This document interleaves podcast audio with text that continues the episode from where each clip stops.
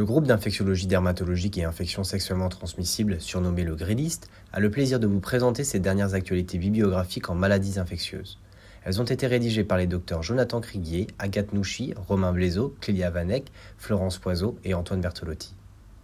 Le monkeypox sévère, une nouvelle infection opportuniste classante sida, les personnes vivant avec le VIH ont représenté 38 à 50% des cas de monkeypox virus lors de l'épidémie de 2022, la plupart avec des CD4 supérieurs à 500 et des formes cliniques similaires aux patients VIH négatifs.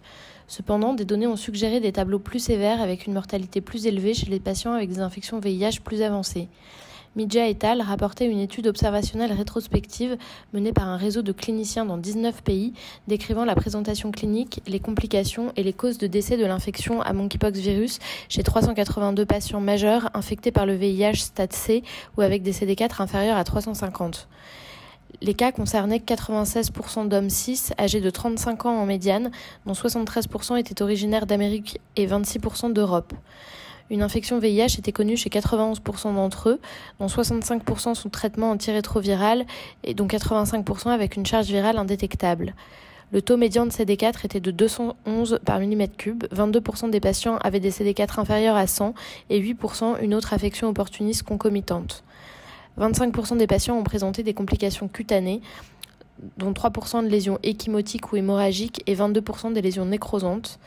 20% des surinfections bactériennes à type de dermohypodermite nécrosante ou non, d'abcès ou de sepsis, 9% des atteintes pulmonaires, nodules pulmonaires diffus ou épanchements pleuraux, 5% des complications oculaires et un cas d'encéphalite. Toutes les complications étaient plus fréquentes chez les patients avec des CD4 inférieurs à 100 versus ceux avec des CD4 supérieurs à 300. Le nombre de lésions, la sévérité du tableau clinique et la durée d'évolution des symptômes étaient corrélés à un faible taux de CD4 et à une charge virale élevée.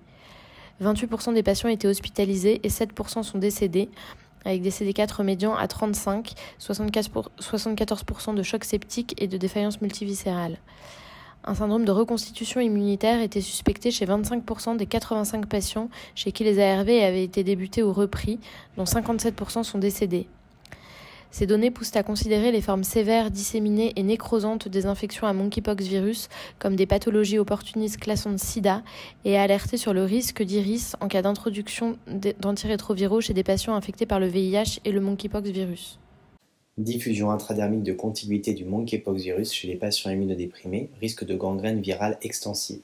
Caroba et collaborateurs apportaient deux cas d'infection à monkeypox virus avec atteinte nécrosante cutanée du visage et oculaire extrêmement sévère chez deux patients infectés par le VIH, avec des CD4 qui étaient inférieurs à 50 par mm3 et une charge virale supérieure à 4 log, qui sont finalement décédés des complications du monkeypox virus. L'histologie cutanée des deux patients montrait une nécrose cellulaire avec un effet cytopathogène viral et une quasi-absence de lymphocytes T, à l'encontre un syndrome de reconstitution immunitaire. Les auteurs suggéraient donc que chez les patients très immunodéprimés, le monkeypox virus pouvait disséminés non seulement par voie hématogène, mais également par voie intradermique, du fait de l'altération de la réponse immunitaire cellulaire T, entraînant une nécrose cellulaire progressant par contiguïté et aboutissant à une gangrène progressive centrifuge bordée par une zone érythémato-vésiculaire surélevée. Ce phénomène a été décrit de manière similaire dans la vaccine progressive ou gangréneuse, survenant après la vaccination antivariole par le virus vivant de la vaccine chez les patients immunodéprimés. Il n'est pas commun d'observer des gangrènes dans le cadre d'infections virales, cependant même si les auteurs n'excluent pas la possibilité d'une surinfection bactérienne secondaire, les images de cette publication permettent de bien observer la bordure de la lésion. Celle-ci est constituée de nouvelles vésicules ombiliquées typiques du monkeypox virus et non une bordure érythémateuse comme on l'observe plus communément lors de dermohypodermite bactérienne. Possibilité d'une PCR multiplex pour détection simultanée du monkeypox, de co-infection ou de diagnostic différentiel. C'est un article paru dans Open Forum Infectious Disease. Le monkeypox représente un potentiel défi diagnostique du fait d'une présentation clinique qui peut être confondue avec la varicelle ou d'autres infections à herpès virus. Il n'existe actuellement pas de PCR permettant de tester en une fois l'ensemble des diagnostics différentiels. Dans cette étude, Wilber et al. testaient rétrospectivement sur des échantillons de cas suspects de monkeypox l'efficacité d'une RT-PCR multiplex en temps réel pour monkeypox, le virus de la varicelle et HSV. Les prélèvements étaient réalisés par écouvillon sec sur vésicules percées, pustules ou ulcères. Les résultats étaient comparés entre la PCR multiplex et la méthode de référence, qui était un test de PCR temps réel quantitative pour le monkeypox, une culture pour HSV et une PCR pour VZV. Au total, 47 prélèvements étaient collectés chez 40 patients différents. La PCR multiplex détectait le monkeypox virus chez 36 sur 47 prélèvements contre 37 sur 47 prélèvements, donc seulement un de plus pour la méthode de référence. La multiplex n'était jamais positive en cas de méthode de référence négative. La multiplex retrouvait 6 co-infections monkeypox herpes, 2 co-infections monkeypox entérovirus et 3 diagnostics différentiels, 2 infections à herpes et une varicelle. Trois de ces prélèvements à autres virus étaient négatifs avec la méthode de référence. Bien que de taille réduite, cette étude est précieuse car elle répond à un problème pratique courant dans la gestion du monkeypox. Une PCR multiplex permet de gagner du temps et d'économiser des ressources de laboratoire. Par ailleurs, devant le fort taux de co-infection monkeypox herpes, on peut supposer que le monkeypox serait un facteur déclenchant d'une récidive à herpès et induise ainsi cette co-infection. Des réinfections par le monkeypox virus sont possibles, ne pas l'exclure même en cas d'antécédent d'infection guérie. Plusieurs cas cliniques publiés récemment rapportent des cas de vraisemblables réinfection par le monkeypox virus entre 1 et 4 mois après un premier épisode de monkeypox chez des hommes ayant des rapports sexuels avec des partenaires multiples masculins, HSH, infectés par le VIH ou usagers de PrEP. Dans tous les cas, les patients présentaient à chaque épisode des formes classiques de monkeypox, génitales, anales et ou pharyngées, parfois associées à des signes généraux et de la fièvre, avec des confirmations systématiques par PCR. Le cas rapporté par Zegal et al. en France avait présenté plus de lésions cutanées lors du deuxième épisode et présentait un titre d'anticorps neutralisant très faible lors du deuxième épisode. Le séquençage complet des souches virales de chacun de ces épisodes retrouvait des sous-types 2B, lignée B1, avec des différences dans les séquences nucléotidiques entre les deux épisodes en faveur d'une véritable réinfection par une souche virale différente. Zegal et al. suggéraient que la vaccination contre le monkeypox virus pourrait être discutée après un premier épisode d'infection guérie chez les patients à haut risque de recontamination. Les deux patients rapportés par Raccagni et al. en Italie avaient eu des PCR négatives après résolution du premier épisode. Ils présentaient une guérison clinique et virologique plus rapide lors du deuxième épisode, avec des CT de PCR élevés, donc des charges virales faibles, et des cultures virales négatives alors qu'elles étaient positives lors du premier épisode. Un de leurs patients avait un taux d'anticorps stable à 1 sur 40 à chaque épisode, tandis que le titre d'anticorps augmentait de 1 sur 20 à 1 sur 160 entre les deux épisodes chez le deuxième patient.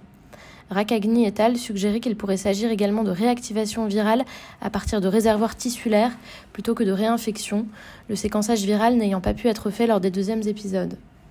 Les deux patients présentaient des co-infections avec des, rectites à gonocoque ou à chlamydia à chaque épisode, ayant pu favoriser les infections ou les réactivations virales à monkeypox virus.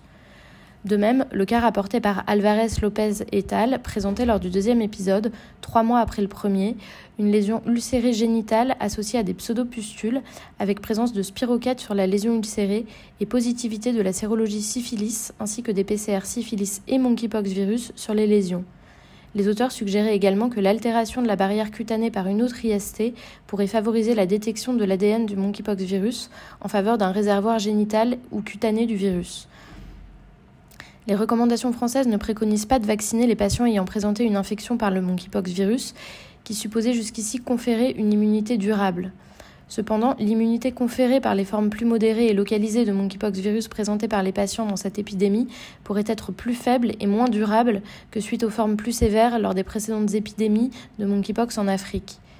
Ces articles soulèvent aussi l'hypothèse d'un réservoir tissulaire de monkeypox virus qui mérite clairement plus d'attention et de recherche. Prévention des infections sexuellement transmissibles bactériennes par la doxycycline en post-exposition chez les ACHH prépeurs ou vivant avec le VIH. La doxycycline est efficace sur le chlamydia et la syphilis, avec une bonne tolérance et un faible coût. L'étude Hypergay avait montré une diminution globale de 47% des infections sexuellement transmissibles, IST, bactériennes chez les hommes ayant des relations avec les hommes, HSH, avec la doxycycline en post-exposition, dit doxypep, avec un taux de diminution de 70% pour la syphilis et chlamydia, mais pas de diminution pour le gonocoque. 70% pour la syphilis et chlamydia, mais pas de diminution pour le gonocoque. mais pas de diminution pour le chlamydia, mais pas de diminution pour le gonocoque. 70% pour la syphilis et chlamydia, mais pas de diminution pour le gonocoque. 70% pour la syphilis et chlamydia, mais pas de diminution pour le Lutkemeyer et al. ont réalisé une étude randomisée 2 pour 1 en ouvert, évaluant la doxypep, doxycycline 200 mg en prise unique dans les 72 heures suivant un rapport non protégé, versus un traitement standard chez des ACHH sous PrEP ou vivant avec le VIH, ayant eu une des trois IST dans l'année précédente. L'incidence des infections à chlamydia, syphilis et gonocoque était évaluée tous les trois mois pendant un an. Entre août 2020 et mai 2022, 501 patients ont été inclus, 327 dans le groupe PrEP et 174 dans le groupe personnes vivant avec le VIH. D'une part, dans la cohorte PrEP, 61 IST ont été diagnostiqués sur les 570 visites, soit une incidence de 10,7%. Dans le groupe DoxyPEP, contre 82 IST sur 257 visites, soit 31,9% d'incidence, dans le groupe traitement standard, soit une différence absolue de 21,2% avec un risque relatif de 0,34 avec un intervalle de confiance de 95% entre 0,24 et 0,46. D'autre part, dans la cohorte personnes vivant avec le VIH, 36 IST ont été diagnostiqués sur 305 visites, soit une incidence de 11,8% dans le groupe DoxyPEP, contre 39 sur 128 visites, soit une incidence de 30,5% dans le groupe traitement standard, soit une différence de 18,7 avec un risque relatif de 0,38 pour un intervalle de confiance entre 0,24 et 0,60. Dans les deux cohortes, les incidences des trois IST étaient plus faibles dans le groupe DoxyPEP, y compris pour le gonocoque, avec dans la cohorte PrEP un risque relatif de 0,45 et dans la cohorte personnes vivant avec le VIH de 0,43. Il n'y a pas eu d'effets secondaires graves rapportés dans le groupe d'oxycycline. Sur les 256 infections à gonocoque diagnostiquées à l'inclusion et pendant le suivi, 44 ont eu un antibiogramme. À l'inclusion, 4 sur 15, soit 27%, et 5 sur 13 au cours du suivi, soit 38% dans le groupe d'oxy, et 2 sur 16, 12% dans le groupe traitement standard, étaient résistants au tétracycline. La différence avec les résultats d'hypergay peut être liée à un taux de gonocoque résistant à la tétracycline plus faible aux États-Unis, entre parenthèses 20%, qu'en France au moment d'hypergay, 50%, et à l'absence de limitation de prise de doxycycline par semaine dans l'étude actuelle.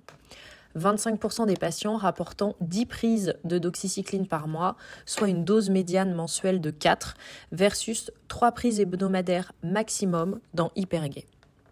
La circoncision est un facteur protecteur contre l'infection par HPV.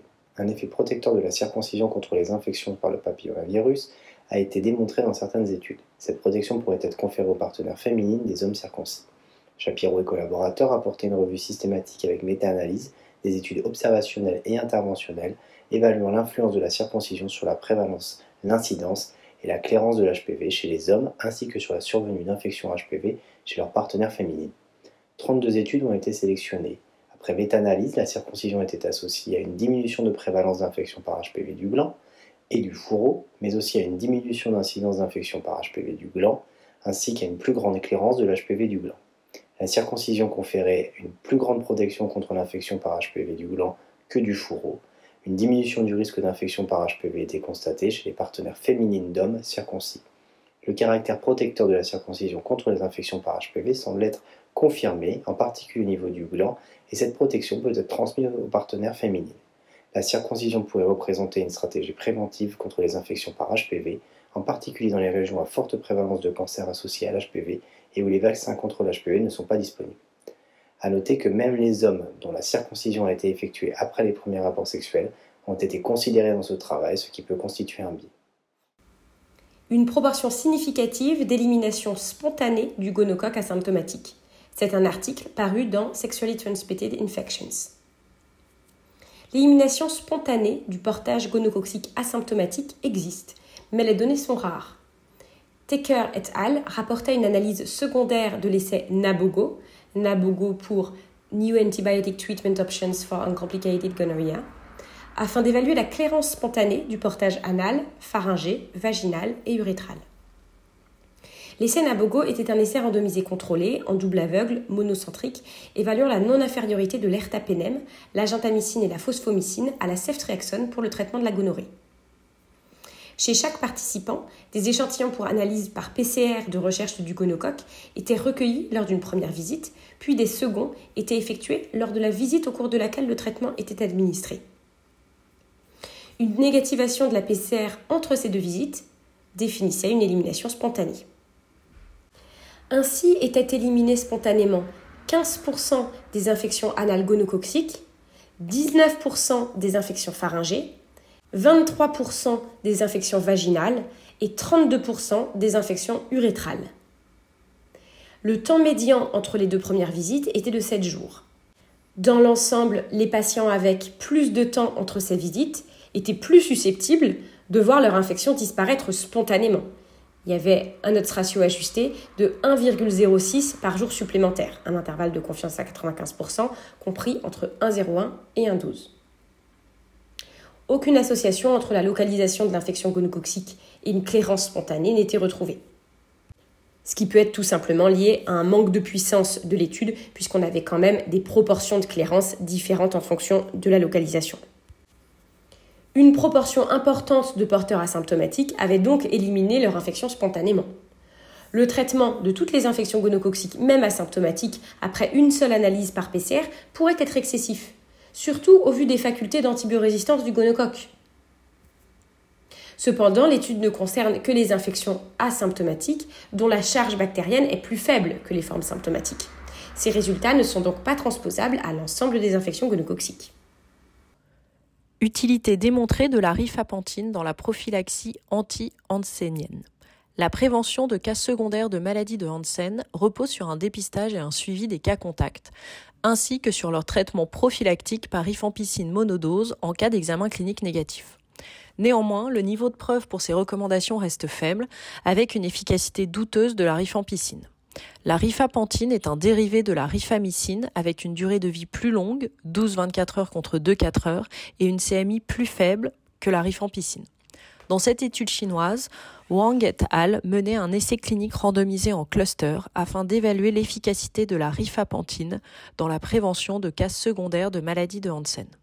Les cas contacts, personnes vivant dans le même foyer, des cas de maladie de Hansen prouvés, inclus sur trois ans, recevaient soit une prophylaxie par rifapentine monodose, soit par rifampicine monodose, soit aucun médicament suivi clinique seul. Chaque cluster correspondait à un district du pays et était assigné de manière aléatoire à l'un des trois groupes. Les cas contacts étaient suivis pendant quatre ans et l'incidence cumulée de maladies de Hansen au cours du suivi était comparée entre les trois groupes.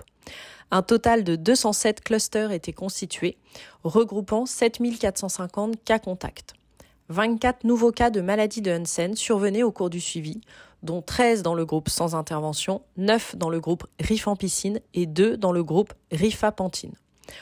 En intention de traiter, l'incidence cumulée dans le groupe rifapentine était de 84% plus faible que dans le groupe contrôle, petit p égale 0,02, alors qu'il n'y avait pas de différence significative entre les groupes contrôle et rifampicine. Même si l'administration d'une prophylaxie ne dispense pas d'un suivi clinique des cas contacts, cette étude apporte des résultats extrêmement prometteurs grâce au très grand volume de patients. La rifapentine pourrait modifier le traitement préventif et curatif de la maladie de Hansen. Les auteurs ne déclarent pas de lien d'intérêt. Il remercie le bureau du Gréniste, le docteur Pascal Dajulis et le professeur Olivier Chaussido. La version longue de ces actualités bibliographiques est disponible sur le mini-site du Gréniste. Au plaisir de vous y retrouver!